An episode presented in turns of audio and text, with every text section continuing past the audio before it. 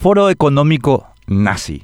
Enfrentar contenidos online dañinos representa un problema complejo. Es un desafío permanente combatir los me gusta para el abuso y explotación sexual de menores, el terrorismo y el discurso de odio, la desinformación y los contenidos relacionados a daños autoinfligidos y suicidio. A medida que las nuevas tecnologías se hacen más accesibles, la necesidad de lograr un balance entre seguridad y privacidad y libertad de expresión en el mundo digital sigue siendo vital. La Coalición Global para la Seguridad Digital, Global Coalition for Digital Safety del Foro Económico Mundial, está reuniendo un grupo de líderes diversos para acelerar la cooperación público-privada para enfrentar contenidos y conductas dañinos online. Los grupos de trabajo de la coalición incluyen a representantes de Microsoft, We Protect Global Alliance, Meta, Facebook, Amazon, Google, al Comisionado de Naciones Unidas para Derechos Humanos, Ofcom UK y Global Partners Digital. Así comenzaba la hoja de trabajo sobre libertad de expresión de la sesión del Foro Económico Mundial que arrancó el lunes 16 de enero y terminó el viernes 20 en Davos, Suiza. Los llamados Twitter Files, archivos de Twitter, proporcionan innumerables ejemplos sobre de qué se trata la cooperación público-privada impulsada por el Foro Económico Mundial, encubierta por vagas e irrelevantes menciones a la libertad de expresión y repugnantes pretextos como la protección de menores. Uno de ellos es la actuación del señor Scott Gottlieb,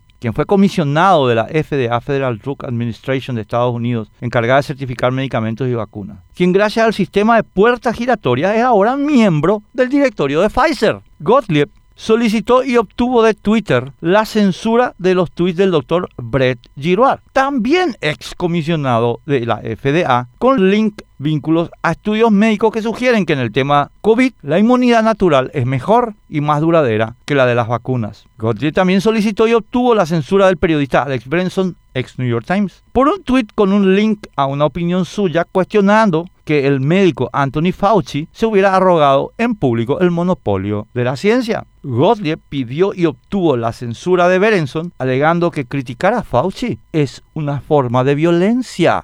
Creo que es evidente por sí mismo que la cooperación público-privada que propone el Foro Económico Mundial no es otra cosa que nazismo puro y duro. Eliminar todo cuestionamiento, toda crítica, todo disenso, incluso el que tiene sólida base científica, incluso el que expresa juicios de valor. En la Unión Europea, esta cooperación público-privada tiene fuerza de ley, razón por la que millones de europeos están ahora mismo privados de conocer la relación especial entre Pfizer y la presidenta de la Unión Europea o de saber qué pasa en Ucrania.